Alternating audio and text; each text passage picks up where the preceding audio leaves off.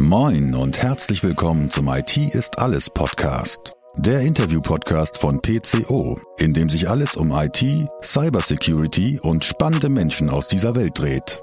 Eure Gastgeber sind Marcel Sievers und Julius Hölche. Viel Spaß! Hallo da draußen an den Empfangsgeräten. Hier spricht euer Julius. Wir haben wieder eine neue Podcast-Folge für euch. Diesmal weiß ich selber, Folge 63. Äh, und wir haben einen Gast, der sich hier das zweite Mal in unserem Podcast-Studio angemeldet hat. Aber dazu gleich mehr.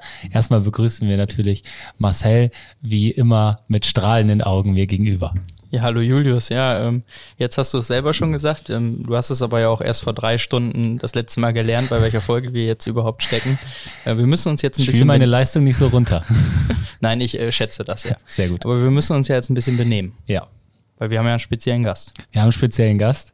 Äh, man darf bei Christian eigentlich nie sagen, unser Chef ist hier, aber das war so, was war dein Gedanke, warum wir uns auf einmal benehmen müssen, oder Marcel? äh, in diesem Sinne, Christian, sehr schön, dass du äh, mal wieder in unserer Runde bist. Vielen, vielen Dank. Also ich bin sehr, sehr gerne hier und verfolge ja auch euren Podcast, der ist äh, wirklich cool und macht auch mal Spaß zuzuhören. Sehr schön.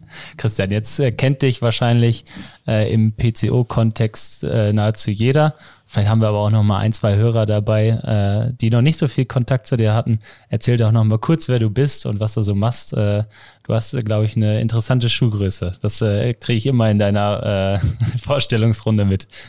Ganz genau. Also ich äh, mache das ja auch mal ein bisschen lockerer. Äh, vor allen Dingen bin ich ja auch gerne so unterwegs, dass ich mittlerweile immer per Du sage. Ne? Also ich bin Christian, Christian Gebel, verantwortlich für den Cybersecurity-Bereich bei PCO. Und wie das schon vor Jahren mal äh, von der Sparkasse gemacht wurde in der Werbung, ne? mein Haus, mein Boot, mein Auto, sage ich immer, ähm, fünf Kinder, ähm, ich wohne in Melle, in einer schönen ähm, kleinen Stadt ähm, in der Nähe von Osnabrück und meine Schuhgröße ist 47. Jetzt hast du deine zwei Enkelkinder noch vergessen. Ja, die habe ich natürlich vergessen. Also die habe ich natürlich auch. Ja, ich bin schon Opa zweimal ähm, und auch ein bisschen länger bei PCO, nämlich 15 Jahre. Äh, das habe ich jetzt im Juni feststellen müssen, weil auf einmal so viele gratuliert haben über LinkedIn und Xing. Da dachte ich mir, hups, ich bin schon 15 Jahre bei PCO, wie ist die Zeit verflogen? Der Wahnsinn. Nicht schlecht, 15 Jahre. Marcel, da kommen wir noch nicht mal zusammen dran. Nee. Aber ganz so weit sind wir dann auch nicht weg, ne? wenn ich mal so überschlage. Du hast zuletzt gesagt acht Jahre, glaube ich. Bei mir sind es ja jetzt auch schon dreieinhalb.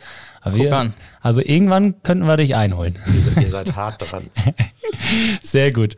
So, Christian, ich habe gerade schon mal gesagt, äh, du bist zum zweiten Mal äh, hier bei uns. Äh, das letzte Mal war im Dezember 2021 und äh, so anderthalb Jahre sind in unserer Branche ja eine gefühlte Ewigkeit, muss man dazu sagen. Wir hatten damals so eine kleine Weihnachtsfolge gemacht äh, und mal berichtet, äh, über ja die aktuellen Bedrohungen, über was da draußen so alles ist und natürlich auch, was wir hier so machen. Ähm, vielleicht fass doch mal kurz zusammen, was sich seit deinem letzten Besuch geändert hat.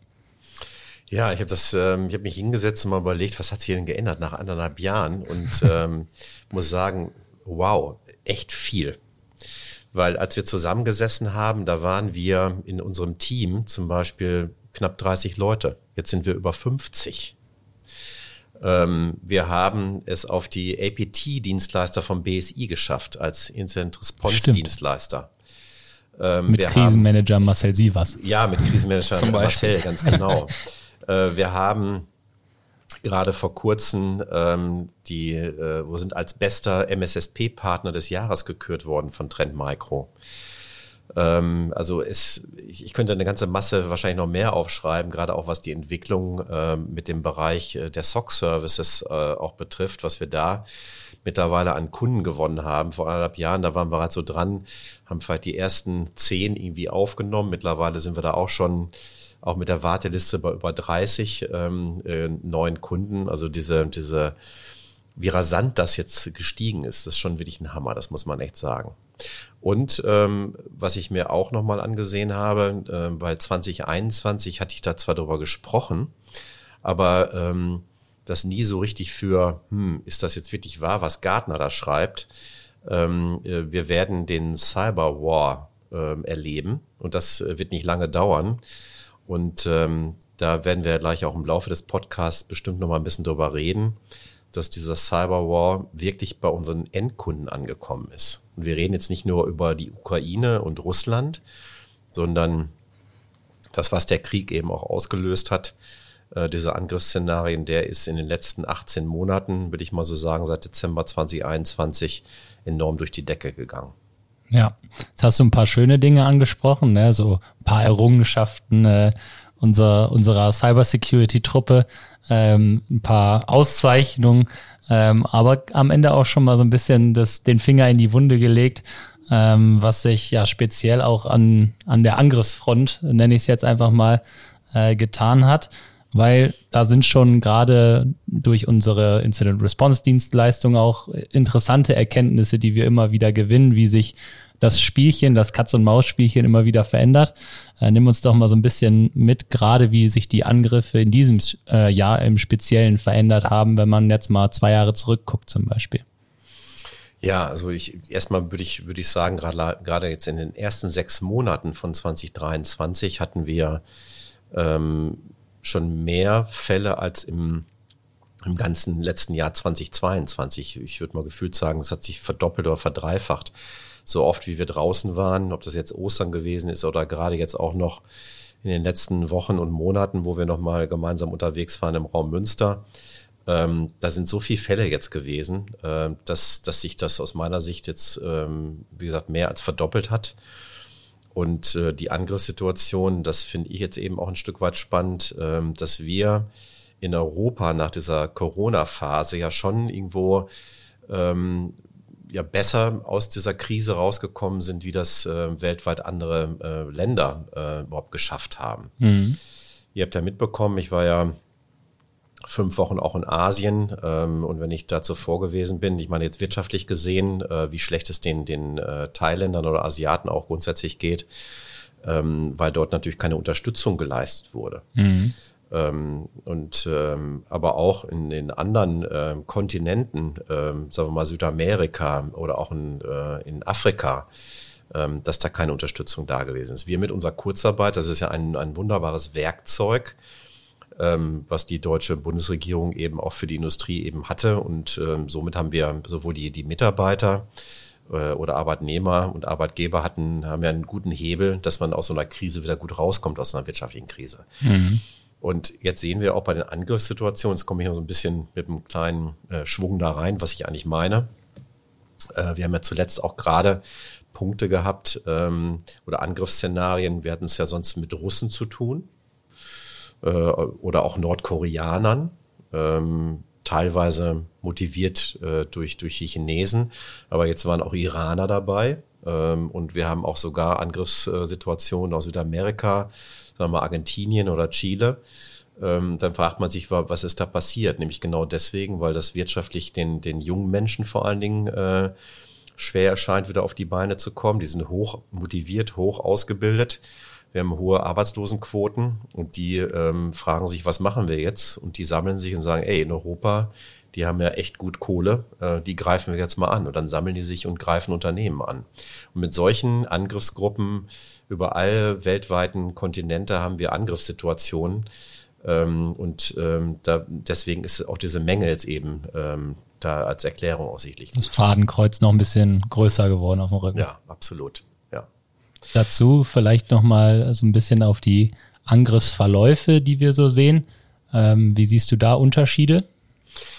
Also ja, das ist auch gut. Ähm, da kann ich jetzt aber auch ein bisschen vorgreifen, weil Marcel das jetzt auch in den letzten ähm, Unternehmenspräsentationen gebracht hat, was ich äh, genauso erkenne. Wir haben ja eine ganze Zeit lang ähm, eine Grundlage gehabt, dass Unternehmen richtig ausspioniert wurden. Und das ist teilweise über Wochen vorher, vor diesem Angriff gelaufen, äh, um zu testen, ähm, ja, wie sind die Frühwarnsysteme bei dem Kunden aufgebaut. Ähm, die Angreifer merken, dass diese Zeit nicht mehr da ist, sondern dass die jetzt auch ähm, ähm, Lösungen bei Kunden aufgebaut haben, die viel schneller und sensibler eben reagieren. Ähm, und wir selber sprechen ja auch von über das Thema Speed Hacking. Ähm, das heißt, die, die Angriffsverläufe sind viel kürzer um einfach den Kunden auch zu überraschen. Die sind jetzt bei 12 bis 24 Stunden und nicht zwei Wochen vorher.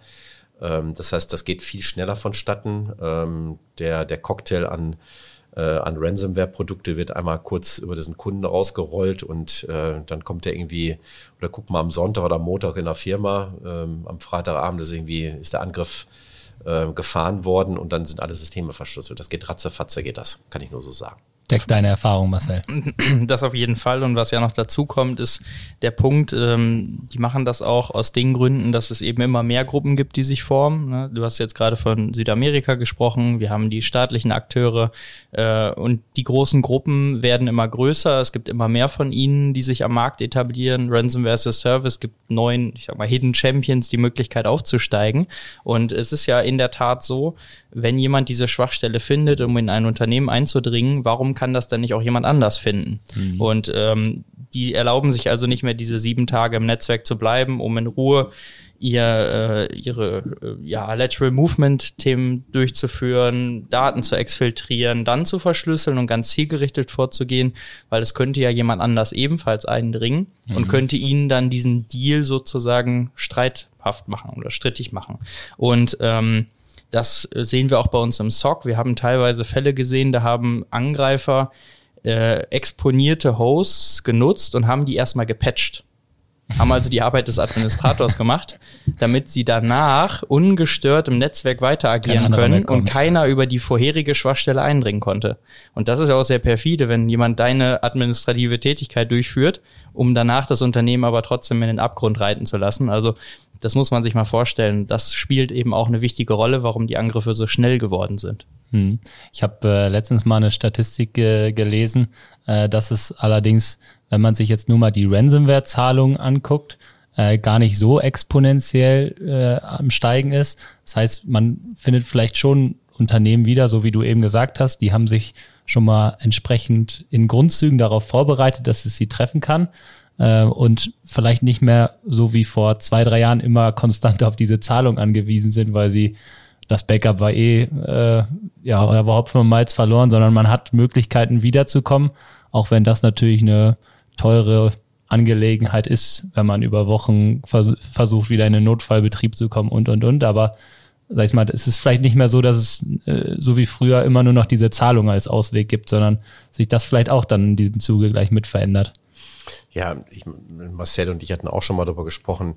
Das ist ja jetzt auch nochmal was, was oben drauf kommt äh, wegen der Geschwindigkeit, also dieses Speed-Hacking, wenn wir das auch nochmal anstimmen, dass äh, dieser Wettbewerb untereinander auch da ist. Also wenn jetzt ein Kunde, das kennt einer äh, von der von einer Hacking-Gruppe den Kunden durch und sagt, ey, das ist ja ein attraktiver Kunde, den können wir mal knacken da muss man auch als Angreifergruppe ähm, Angst haben, dass eventuell der Wettbewerb um die Ecke, ähm, der aus Südamerika kommt, äh, gegen den anderen aus Nordkorea irgendwie anstinken muss, weil da musst du schnell sein, auch einen versuchen zu überwältigen. Dann, wenn du den Kunden dann Angel hast, musst du versuchen, alle Register zu fahren, weil das ist auch schon eine echte Wettbewerbssituation geworden. Ja. Es ist aber auch nicht immer Ransomware, oder?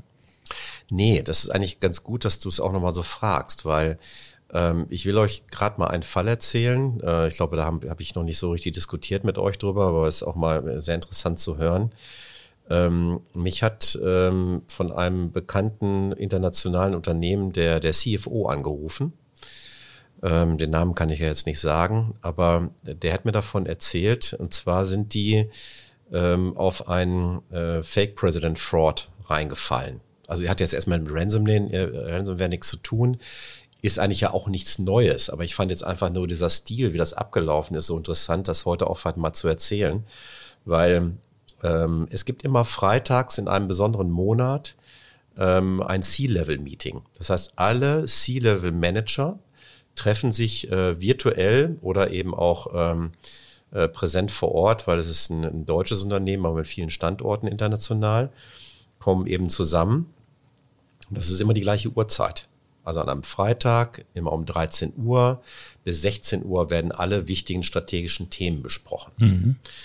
Und ähm, der erzählte mir davon, dass äh, währenddessen die dieses Meeting hatten, ähm, das müssen in der zweiten Linie natürlich immer auch Manager noch da sein, um das Kerngeschäft weiterlaufen zu lassen, ähm, dass, ähm, dass im Finance ähm, äh, bei der Vertreterin vom, von ihm angerufen wurde, also und der, hat sich als Notar ausgegeben vom Vorstand, ähm, dass sie jetzt und das war während des Meetings, besprochen haben. Also er hätte einen Auftrag bekommen, er ist ein Notar von dem Vorstand. Und die Entscheidung ist jetzt gefallen in dem Meeting, dass äh, in Asien eine Investition durchgeführt wird an einem Unternehmen. Und dass äh, unmittelbar jetzt und sofort 1,4 Millionen Euro überwiesen werden müssen. Und ähm, tatsächlich ähm, ist die Frau belatschert worden und hat das gemacht über das Vier-Augen-Prinzip hinweg und hat 1,4 Millionen Euro überwiesen. Ähm, interessant dabei ist gewesen, dass der, dass der Notar ähm, noch zweimal angerufen hat, weil das Geld, ob das jetzt rausgegangen wäre. Mhm. Dann hat sie dann zweimal auch nochmal bejaht, ja, das wäre rausgegangen und er kann sich darauf verlassen, dass das überwiesen wurde. Das ist nach dem Meeting, also nach 16 Uhr, hat sie sich dann trotzdem, hatte ein schlechtes Gewissen, nochmal äh, den CFO, also mit dem ich gesprochen habe, angerufen. Und ähm, der hat gesagt, um Gottes Willen, nein, da haben wir überhaupt nicht drüber gesprochen. Das ist ein Fehler.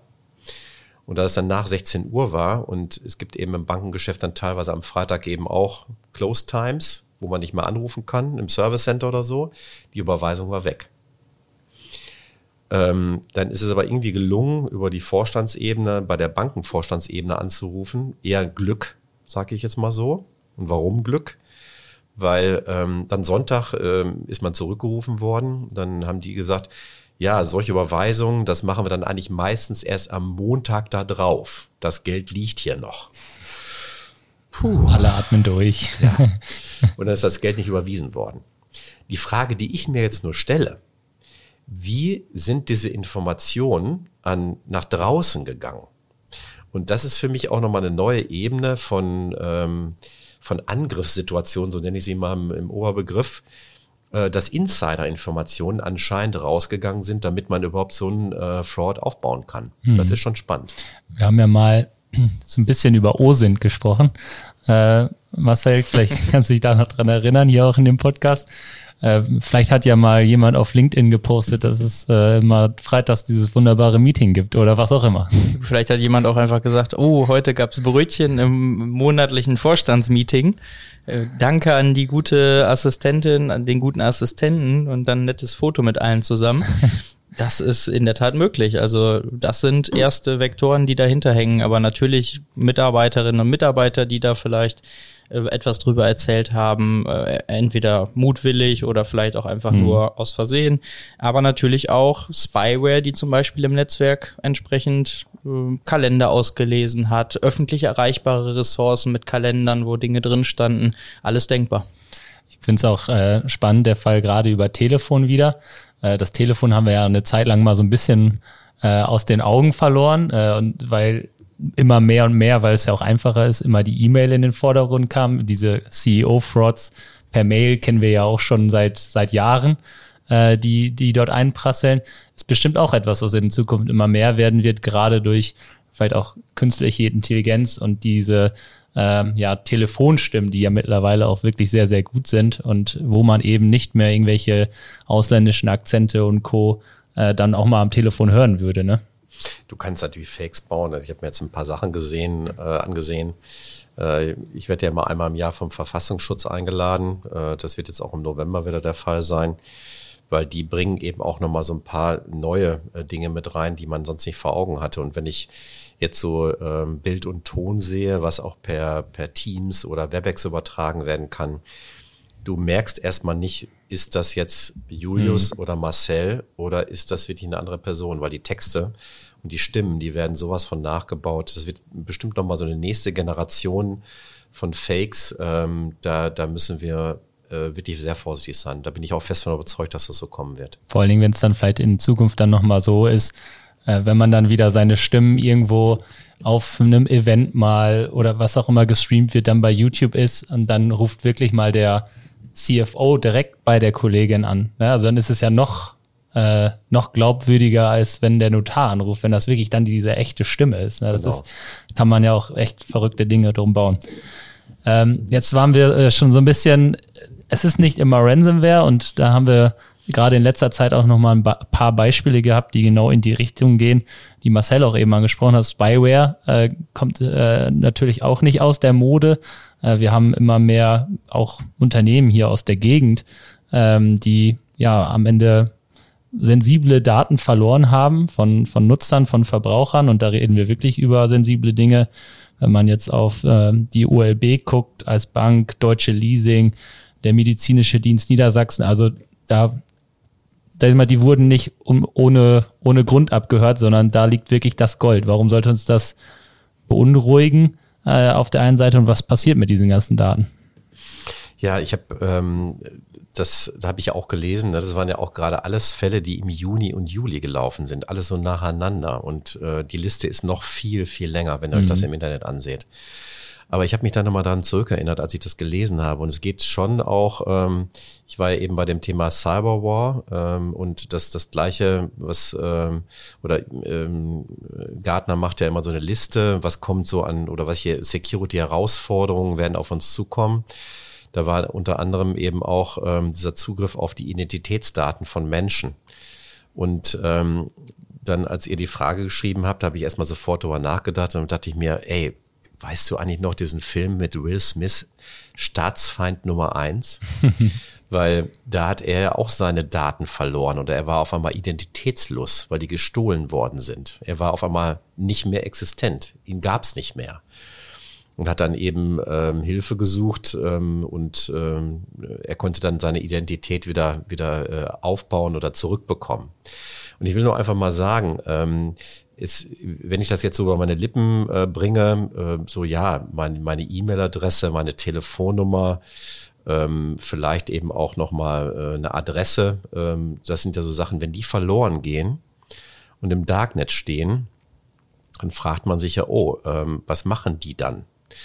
Und gerade mal diese, was macht SMS oder E-Mail auch mit einem, wenn das, wenn das kommt? Also ich, wir haben schon ein paar Mal darüber gesprochen, irgendwie so äh, Phase vor Ostern, vor Weihnachten. Ne? Ja, das Paket kommt da, wo stelle ich es hin und schnell mal anmelden und so. Sowieso Druck in der Firma. Mhm. Und sehr schnell kannst du äh, mal ein paar Daten oder sag mal deine Passworte verlieren in dem Zusammenhang. Und dann baut sich natürlich eine Kette auf. Und äh, ich möchte mir nicht ausmalen, ähm, wenn auf einmal deine Identitätswerte äh, woanders sind und fleißig bei Otto, Amazon und Zalando bestellt wird und ähm, vielleicht auch noch ein paar Sachen geclosed werden, wo du immer drauf zugreifst, ähm, dann wird's natürlich bitter für denjenigen, der seine Daten verloren hat. Also insofern äh, glaube ich, dass jeder gut beraten ist, ähm, sich, ähm, sich eben von vornherein Gedanken zu machen, wie ich, wie ich mich schütze. Wie mache ich das denn am besten als Verbraucher? Weil es ist ja schon nicht so einfach, so außer Ferne zu sehen, ist die Bank jetzt sicherer oder geht die besser mit meinen Daten um als die nächste Bank? Datensparsamkeit ist bestimmt etwas, was man einfach für sich mal so im Privaten mitnehmen kann. Äh, aber ja, am Ende des Tages sind wir ja auch aufs digitale Leben angewiesen. Dann ist es immer eine schwierige Sache, sich am besten auch ja, ja, sorgfältig immer so weit auseinanderzusetzen damit, vielleicht auch unmöglich, dass man sich dann final schützt. Ja, also ich, ich will jetzt, das ist ja schon fast auch zu, zu spät, wenn die Daten weg sind mit dem Verbraucherschutz. Das wäre sicherlich eine, eine Stelle, wo man, wo man sich hinwenden kann, aber auch bei der Datenschutzbehörde. Ähm, ich bin eher so äh, dabei, klar, man, man kann natürlich auch mal bei Have a Pound äh, oder beim Hasso-Plattner-Institut nachschauen ähm, ob meine Identitätsdaten im Netz irgendwie sich äh, gerade ähm, oder dass die gerade da eben im, im Laufen sind. Dass man zumindest darauf reagieren kann, dann auch wenn was Gut, passiert. wenn was passiert ist, dann kann man da eben äh, das als ja. Anlaufstelle nutzen. Aber mhm. ich, ich bin, ich habe mir nochmal so vier Punkte aufgeschrieben. Das eine ähm, wirklich, und ich weiß, dass das auch mal sehr schwer ist, aber mit starken Passwörtern zu arbeiten. Das, das muss man sich einfach vor Augen führen. Ähm, ich erwische mich manchmal auch, ähm, dass ich dann vielleicht nicht konsequent genug bin, aber das muss man einmal im Quartal wieder mal wieder alles durchgehen. Dann aber auch vor allen Dingen ähm, bitte nicht auf unbekannte Links klicken. Das gilt eben für SMS, E-Mail, ähm, aber auch für, für andere Social-Media-Plattformen. Wie schnell kann man im Social Media auch mhm. reinfallen? Mhm. Ne? Also da sollte man gerade, wenn einer mit Instagram, Facebook und äh, TikTok, wie auch immer unterwegs ist. Auch hinter dieser gesponserten Werbung steht ja, dann häufig auch mal genau. Müll und Co. Genau, ja. da muss man schon aufpassen. Dann, ähm, wenn es geht, keine persönlichen Daten eben bekannt geben. Dann ist man einfach zu gläsern und ähm, das ist auch so ein Punkt, das habe ich mir auch abgewöhnt, was, wo ich früher großzügiger war öffentliche WLANs. Ich nehme einfach, äh, wir haben eine relativ guten, gute Datenflat äh, mit unserem Handy, das zu nutzen. Also nicht irgendwo im, im Café sich hinsetzen, jedem Hotel vertrauen, einfach wirklich das, das WLAN zu nutzen, was da ist, weil das sind, sind, äh, sind Honeypots, äh, wo sich ganz andere Leute hinter verstecken können. Ne? Ja, bestimmt gute Dinge, äh, die man als Verbraucher einfach mal mitnehmen kann. Äh, Marcel, vielleicht mal an dich die Frage. Äh, Unternehmen müssen ja auch was dafür tun, weil die Daten liegen ja am Ende auch bei denen. Ähm, wie müssen sich Unternehmen vielleicht aufstellen, um sowas äh, in der Tiefe erkennen zu können? Das ist eine ziemlich schwierige Frage, weil ähm, dafür muss man vielleicht auch verstehen, wie Angreifer vorgehen. Und ähm, lange hat man natürlich geglaubt, okay, eine Datenexfiltration, das heißt, ein Angreifer ist im Netzwerk, kopiert Daten, das läuft dann über die klassischen Kopiervorgänge, die man sonst auch kennt. Das heißt, man lädt unheimlich viel Daten auf einem externen Webserver hoch oder man verwendet Datenaustauschprotokolle, FTP ist zum Beispiel eins. Ähm, das sind natürlich Dinge, die fallen sehr schnell auf. In eigentlich allen gängigen Firewall Systemen kann ich auf einmal Unmengen an Datenspitzen erkennen. Ich kann sehen, mhm. da läuft ganz viel Verkehr, den ich sonst nicht habe in diesem Szenario. Ähm, damit würde es schnell auffallen. Das war früher.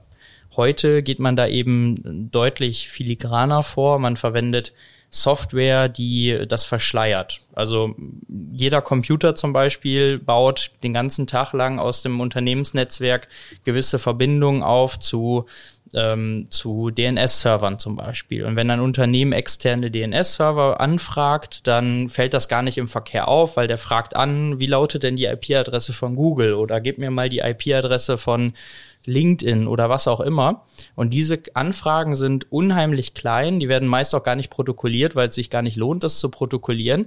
Aber dieses Protokoll kann genutzt werden, um ganz viele Datenfragmente nacheinander zu einem Angreifer zu schicken. Der muss sie auf der anderen Seite nur noch zusammenbauen und rekonstruiert sozusagen wieder die exfiltrierten Daten. Mhm. Das dauert natürlich unheimlich lange.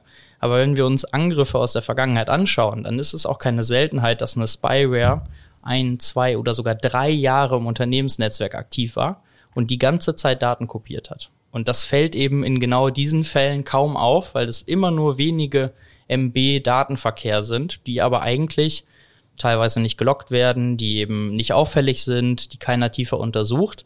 Und wenn DNS nicht geht, nutze ich halt ein anderes Protokoll. Das heißt, ich kann als Angreifer auch beliebige Protokolle verwenden. Ich kann überall meine Daten verschachteln, ganz tief verschachteln. Ich kann sie sogar als Angreifer verschlüsseln, dass ich da gar nicht durch irgendwelche Kontrollmechanismen mir in meinen Datenverkehr reingucken lassen kann.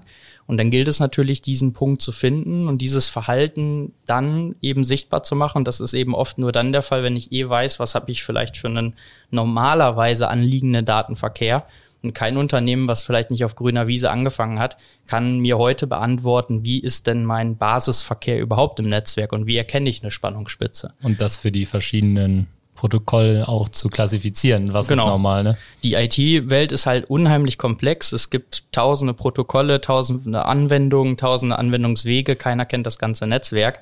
Und deswegen ist es natürlich auch hier wichtig, an möglichst vielen Stellen darauf zu achten, passenden Schutz anzuwenden, Dateien zu verschlüsseln, aber also wo zum Beispiel personenbezogene Daten enthalten sind, dass der Angreifer, wenn er sie stiehlt, sie gar nicht erst lesbar machen kann. Mhm. Oder eben Berechtigungskonzepte einzuführen, dass auf gewisse Daten mit einer gewissen Kritikalität, personenbezogene Daten, Krankenhausdaten, dass darauf nur zugegriffen werden kann, wenn eine gewisse Berechtigung besteht, dass auch das nicht eben erschlichen werden kann.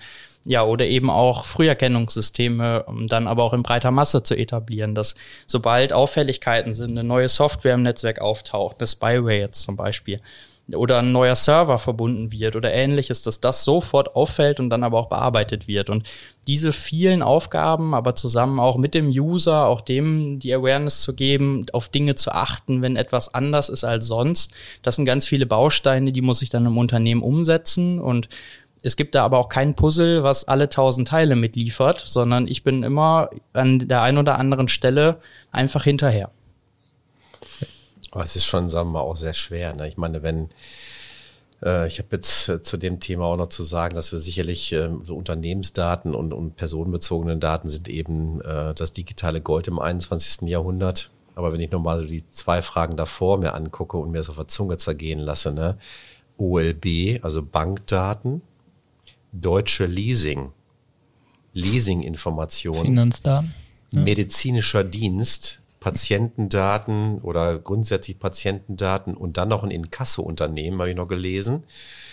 Ähm, und du bist da irgendwo mit drin, dann hat der Angreifer natürlich ein Top-Bild von dir, was die anderen wahrscheinlich alle nicht hätten. Ne? Mhm. Aber es ist dann auch so eine Geschichte, wie kann ich dann darauf achten in der Zukunft? Und ähm, ich glaube, das Zauberwort heißt eben ähm, Human Firewall und wir müssen alle uns immer vor Augen führen, ähm, ich selber kann viel dazu beitragen, was ja das richtig gesagt, ähm, Awarenesses selber äh, sich anzueignen, äh, aber auch, dass das Unternehmen bereit ist, Mitarbeitern die Möglichkeiten zu schaffen, sich äh, fit zu machen zu diesen ganzen Beispielen.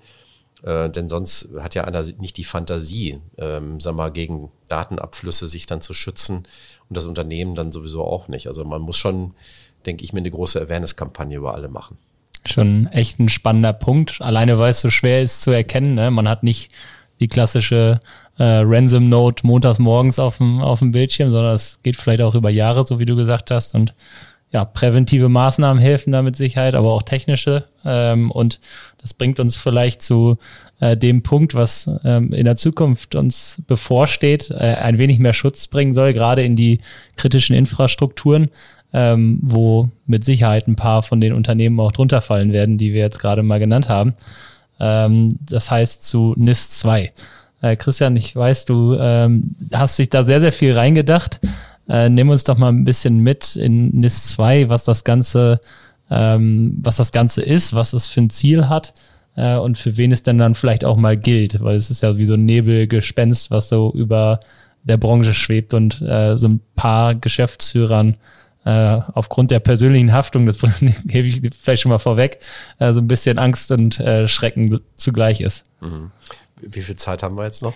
du kannst ruhig ausholen. Wir machen eine große Hafenrundfahrt. Genau, Gesetzestexte äh, brauchen wir vielleicht nicht, aber. Nein, das werde ich natürlich nicht vorlesen. Aber was, ich finde es erstmal grundsätzlich ja gut. Also wir brauchen ja ein Stück weit, ähm, ich sage mal so schön Leitplanken, dass man sich daran orientieren kann. Ich glaube, das ist auch wichtig für, für mhm. Menschen im Unternehmen ob das jetzt die Unternehmer selber sind ähm, oder gerade eben auch die IT-Abteilung, die ja immer wirklich das Hochhalten, dass äh, Informationssicherheit ein wichtiges Thema ist und äh, das auch mit Treiben im Unternehmen. Das, da will ich auch nochmal ein großes Dank wirklich an alle IT-Verantwortlichen hier über den Podcast weitergeben, äh, dass, das, ähm, dass das getan wird.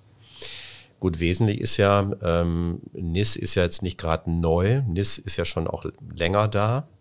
Und äh, das gibt jetzt nur eine, eine 2.0. Und das wurde eigentlich ursprünglich gemacht, um äh, kritische Infrastrukturen in Europa zu schützen. Also jede, jedes Land ähm, hat die Aufgabe, ihre kritischen Infrastrukturen mit besonderen Sicherheitsstandards zu belegen, damit man äh, eine Resilienz bekommt. Und äh, das betraf in der Regel äh, acht Sektoren. Ich will sie im Einzelnen nicht vorlesen, aber so eine spezielle ist wahrscheinlich auch jedem dann auch bewusst. Energieversorger ähm, oder auch Wasserwerke, ähm, die sind eben äh, unter besonderer Beobachtung, weil das eben auch zu, ähm, ähm, weil es wichtig ist, weil wenn wir das nicht hätten äh, und da gibt es einen Angriff und wir haben kein Wasser oder keine Energie, dann äh, fallen wir ins Mittelalter zurück. Insofern gibt es jetzt eine 2.0-Version, weil man erkannt hat, ihr könnt euch vielleicht auch äh, daran erinnern, ich habe ja mal einen Bericht geschrieben in, in LinkedIn, sind wir nicht alle kritisch? und ähm, habe dann darüber geschrieben, ähm, was hat denn eigentlich Appetito, Knauf-Baustoffe, äh, Bizerba Industriewagen und Fendt Landmaschinen damit zu tun, dass sie eventuell auch kritisch sind. Die sind natürlich nicht kritisch, aber sind essentiell wichtig für unsere Lieferketten ähm, ähm, in Deutschland oder auch sogar weltweit.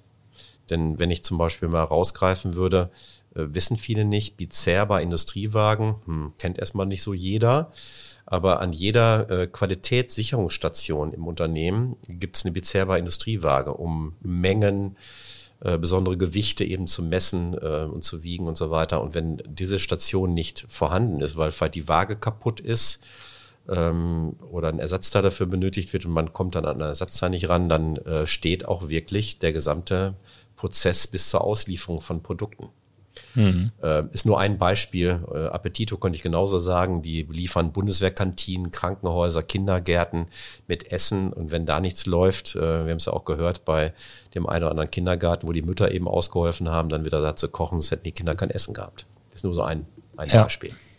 Und ähm, was ich richtig finde, ähm, die NIS 2.0 Vorlage ist nochmal wesentlich angepackt worden, unter anderem eben auch zum einen, dass man gesagt hat, äh, wir müssen das ausweiten. Es kommen also nochmal weitere äh, Sektoren dazu. Äh, das steigt jetzt auf 18, also 10 weitere Sektoren sind dazu gekommen. Ähm, da sind unter anderem eben ähm, Industriezweige wie Landmaschinenproduktion, aber auch, was ich gut finde, Chemieindustrie ähm, und auch die Ernährungsindustrie und weitere äh, die dazugekommen sind, ähm, um ähm, ja, sagen wir, an der Informationssicherheit wesentlich äh, das weiterzuentwickeln. Und ähm, das äh, ist jetzt auch nochmal so belegt worden, dass so ein paar Grenzwerte definiert worden sind. Es soll ja ein Großteil von Unternehmen, ähm, sag mal, die, die sich darum kümmern äh, sollen, ab 10 Millionen Euro Umsatz und, und oder ab 50 äh, Mitarbeiter. Nicht so viel, wenn man es mal ja, jetzt hat man das mal ein bisschen konkreter gemessen, weil das BDI ähm, äh, soll ja auch das ein bisschen praxisbezogener machen. Also die Bundesregierung hat gesagt, okay, das äh, macht das das BSI oder soll es dann eben das BDI machen? Also ähm, äh, Bund der deutschen Industrie, äh, die ganzen Vertreter, da eben auch wirtschaftliche Aspekte mit reinzubringen. Mhm. Und da ist es eben so, dass äh, man etwa knapp 30.000 Unternehmen äh, jetzt auf der Liste hat. Es gibt so eine NACE-Sektorenstaffel, ähm, da kann man auch nachlesen, wer dann darunter fällt. Und ähm, vor kurzem hatte, hatten wir mal ein Gespräch mit dem Landmaschinenhersteller, der fällt da ganz klar mit runter, weil der stellt wichtige Maschinen für die Ernteproduktion und wenn der nicht äh, da wäre, dann hätten wir ein Problem in der Ernährungskette. Mhm. Ne? Also man kann sich, wenn man selber äh, denkt, man könnte vielleicht in diese Sektoren fallen, äh, dann kann man sich da mal auf den Weg machen und äh, mal gucken. Was sehr gut ist, man kann abchecken lassen. Genau. Also man kann ja auch, was ich sehr schön finde, äh, man geht ja auch in der Kommunikation offen mit den ganzen Vorgaben um. Mhm. Er sieht äh, jetzt danach aus, also äh, ich, also grundsätzlich äh, die äh, Europäische Union hat ja die Vorgabenrichtlinien äh, veröffentlicht äh, Anfang des Jahres oder Ende Ende des letzten Jahres im Dezember und im Januar ist es dann äh, gültig, hat seine Gültigkeit bekommen. Und ähm, Deutschland ähm, hat jetzt diese, diese Vorgabe, das in nationales Recht ähm, umzuschreiben. Die Maßnahmen sind so ein bisschen, sag ich mal, oberflächlich geschrieben. Die muss man nochmal mehr konkretisieren, aber da kann ich ja gleich nochmal was zu erzählen. Ähm, und die Vorgabe ist, äh, bis Oktober des nächsten Jahres äh, das in nationales Recht umgewandelt zu haben. Mhm. Jetzt habe ich aber schon mit ein paar ähm, Bekannten gesprochen, die auch sagen wir, mitwirken an diesen ganzen Vorgaben. Und da hat man mir jetzt gesagt, dass ähm, recht schnell nach der Sommerpause vermutlich auch schon konkrete äh, Dinge vorliegen, so dass das vielleicht sogar auch in diesem Jahr schon fertig sein wird. Sieht wirklich alles danach aus, dass äh, die Bundesregierung das echt treiben will, weil die sehen einfach, ähm, dass, dass das notwendig ist. Wir haben wahrscheinlich auch schon so ein paar Dinge, worauf es referenzieren wird, weil es gibt ja schon den einen oder anderen Standard auch in Deutschland. Das heißt, es wird jetzt auch nicht komplett von den Vorgaben auch abweichen wahrscheinlich, oder? Also äh, es gibt sehr, sehr viel. Also ich habe mir, ich habe daraus 13 Maßnahmenpakete gebaut schon mal. Mhm. Da werden wir uns ja auch in der nächsten Zeit noch mal ein bisschen mehr auseinandersetzen hier bei, bei uns, ähm, damit wir unsere Kunden ja gut beraten. Das ist ja ein wesentlich wichtiger Punkt. Ja. Ähm, es ist so, dass wir auf alle Fälle natürlich äh, Punkte da drauf haben, ähm, die die äh, fallen da rein. Ich habe die jetzt mal so in fünf Oberpunkte äh, mal gepackt. Einmal das Thema Risikoanalyse, Risikomanagement ist eben ein wesentlicher Punkt. Ähm, da, dabei muss man natürlich auch wissen, ähm, kennt das Unternehmen sein Asset? Ne? Das ist ja auch oftmals so eine Geschichte. Was ist mein wichtig, wichtigstes Asset? Sonst kann ich ja keine richtige, ähm, kann, keine Schutzmaßnahmen aufbauen und die Risiken auch nicht bewerten. Aber was ich auch gut finde, das ist ähm, in den gängigen, gängigen Normen, sagen wir mal, in der ISO 27001 nicht so sehr ausgeprägt, aber schon mal sehr grundlagenmäßig als Kontroll ähm, definiert, ist zum Beispiel die Überprüfung ähm, meiner sicheren Lieferkette. Mhm. Weil wir natürlich auch in den letzten Angriffssituationen immer mal gemerkt haben, wenn jetzt ein Unternehmen, was, was eine wichtige Industrie ist, ein Zulieferer von, von äh, großen Konzernen oder anderen Unternehmen äh, ist, dann ähm, hat's einfach, gibt's auch Ausfälle natürlich bei dem Endabnehmer. Und da wird äh, wird's Vorgaben geben, die natürlich noch mal ein bisschen konkreter definiert werden müssen. Äh, überprüfe ich meine Lieferkette und ist die auch sicher? Ne? Also ich nehme mal so ein Beispiel äh, weil ich das auch vor Augen äh, hatte mit, äh, mit einem meiner großen Brauereikette, die, ähm, äh, die, die haben zwei Angriffssituationen gehabt. Einmal, die haben keine Bierdosen über vier Wochen. Dann siehst du in den Regalen keine Bierdosen, weil der An Angreifer hat den Bierdosenproduzent, den größten Europas, platt gemacht und da gab es vier bis sechs Wochen keine Bierdosen. Dann kann ich nicht abfüllen, mhm. steht nichts im Regal, äh, höchstens meine Glasflaschen. Ähm, und das zweite ist, ähm, der war spezialisiert eben auf ähm, ähm, aromatisierten Bierprodukten, nenne ich die mal, also so Bier Cola, Bier Fanta und andere Sachen. Da gibt es so also fantasiereiche Dinge. Ich will den Namen jetzt nicht nennen, deshalb äh, äh, tue ich mich gerade mal ein bisschen schwer, das gerade mal so zu übersetzen. Aber der, da ist zum Beispiel der Aromenhersteller, einer der weltgrößten Aromenhersteller, ist gehackt worden. Und dann gab es da auch vier Wochen keine Aromen. Das heißt, das Bier Nein. war auch nicht da. Nur ja. noch Pilz. Das wäre ja. deutsches Reinheitsgebot, oh, oder wie genau. heißt das? Ja. Also das sind so Dinge, die da reinfallen. Und jetzt gerade noch zuletzt vielleicht drei Dinge genannt. Ähm, äh, das Thema Notfallmanagement und äh, BCM, Business Continuity Management, ist natürlich ein Riesenthema, mhm. gerade jetzt, wenn dann Vorfälle sind.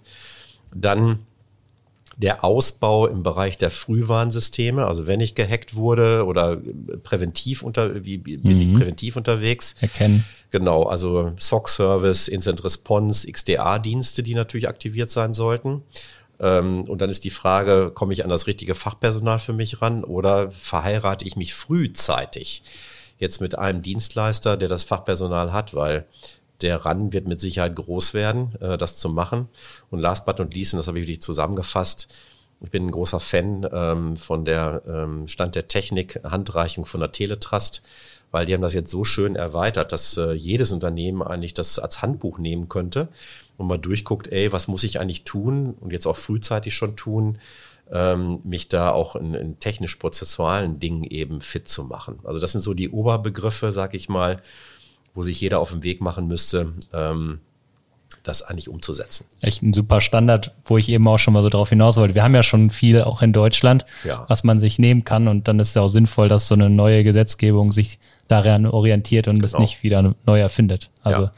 was meinst du denn ganz persönlich? Ähm, wenn jetzt die NIS 2 so kommt, wie sie kommen soll, noch ist es ja nicht alles ganz final, ähm, aber ähm, was meinst du, wird uns das viel bringen, gerade in diesen kritischen Infrastrukturen, das nochmal zu erweitern, äh, das, sag ich mal, denen auch eine Handreichung zu geben? Glaubst du, das würde uns am, am Ende des Tages allen wieder helfen, auch als Verbraucher und Co.?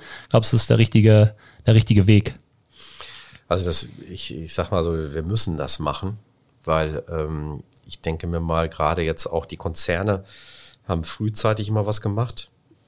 Und auch da passiert immer noch mal was. Mhm. Siehe Conti, ich glaube einfach, dass gerade der Mittelstand eben in den letzten Jahren immer gesagt hat, ich komme schon irgendwie durch oder mich betrifft das eben nicht.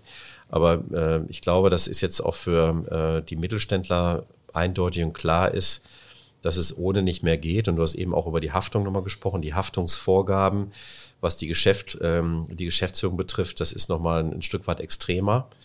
Ähm, ich möchte jetzt hier nicht irgendwie die, die Haftungssummen äh, nochmal auf den Tisch legen, wenn, wenn man das nicht tut. Die sind schon sehr empfindlich. Aber viel schlimmer äh, kann es den Unternehmer auch nochmal treffen. Ich glaube, ähm, die Bundesregierung ähm, wird in das Gesetz reinschreiben, dass man sogar auch den Unternehmer absetzen kann, also den Geschäftsführer, mhm. wenn er seinen, äh, diesen Maßnahmen nicht nachkommt. Und ich finde es sehr wichtig, ähm, dass wir alle ähm, das in der Breite an unserer Resilienz arbeiten, an der Widerstandskraft. Denn dann ähm, macht es den Angreifern auch nicht mehr Spaß, äh, wirklich zu arbeiten. Das muss man ganz klar sagen. Aber ich glaube, dass wir dann, dass wir auch trotzdem noch genügend zu tun haben werden ähm, und dass, dass es nicht aufhören wird. Aber bis dahin Ähm, da mühlen ja die, oder die malen die Mühlen ja auch etwas langsamer in Deutschland, muss man auch mal sagen. ich kann mir vorstellen, dass es, aber wir haben mit Sicherheit in den nächsten fünf Jahren noch gut zu tun. Ja, langweilig wird uns nicht, glaube ich auch. Äh, kommen wir zu unserer allerletzten Frage. Du weißt es noch aus deiner ersten, ähm, aus deiner, äh, deiner ersten Beteiligung hier an unserem Podcast. Äh, und zwar gibt es immer einen kleinen Ausblick. Ähm, und was Marcel sofort gesagt hat, Mensch, der Christian, der ist ja immer so nah am Markt, der weiß immer schon, was morgen passiert. Äh, du bist unser kleines äh, Cybersecurity-Orakel. Und deswegen haben wir gedacht, äh, fragen wir dich doch einfach mal, was dein Gefühl ist, welche Lösungen in Zukunft benötigt werden, um sich dann auch wirklich diesen neuen Bedrohungen, die wir jetzt schon dieses Jahr vielleicht gesehen haben, jetzt am, am Anfang ausgeholt oder auch vielleicht zu, äh, zukünftigen Bedrohungen, sich da ausreichend zu stellen. Was meinst du, ist so der nächste heiße Scheiß? Mhm.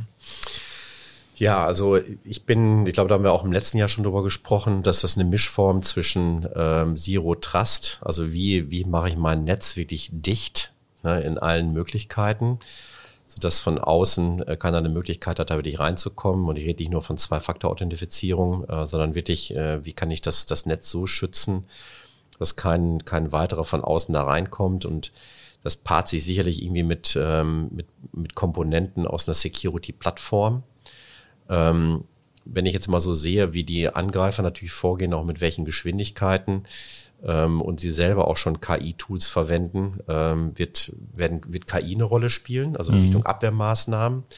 Dann die, wie kann ich dieses Netz wirklich so sicher machen, dass ich nur vertrauten ähm, ähm, Partnern und Mitarbeitern und Menschen, mit denen ich arbeite, da reinlasse, damit das nicht passiert. Aber im gleichen Zuge muss ich natürlich nach wie vor, das ist ja immer so ein Ran, äh, auch zum Thema Schwachstellenmanagement was, äh, was für mich tun. Denn wenn da einer mal reinkommt und ich habe dann in, äh, im inneren Netz nicht meine Hausaufgaben gemacht, dann habe ich, eine, hab ich ein Problem. Ne? Schwachstellen haben wir auch in diesem Jahr schon einige ja, gehabt und 100%. immer wieder, ja. sage ich mal, auch in den Vorfällen immer wieder gesehen. Ne? Deswegen, ähm, aus meiner Sicht ist es, ähm, also ich habe ja schon ein paar Mal darüber gesprochen, also die Firewall, also nicht, dass jetzt missverstanden wird, ist eigentlich für mich erstmal so von dem ersten Schutzobjekt so weggerückt, dass es eigentlich der Endpoint ist. Der Endpoint, da ist absolute Kraft drauf zu, zu setzen mit dem Menschen, der dahinter setzt. Wie kann ich das sicher machen?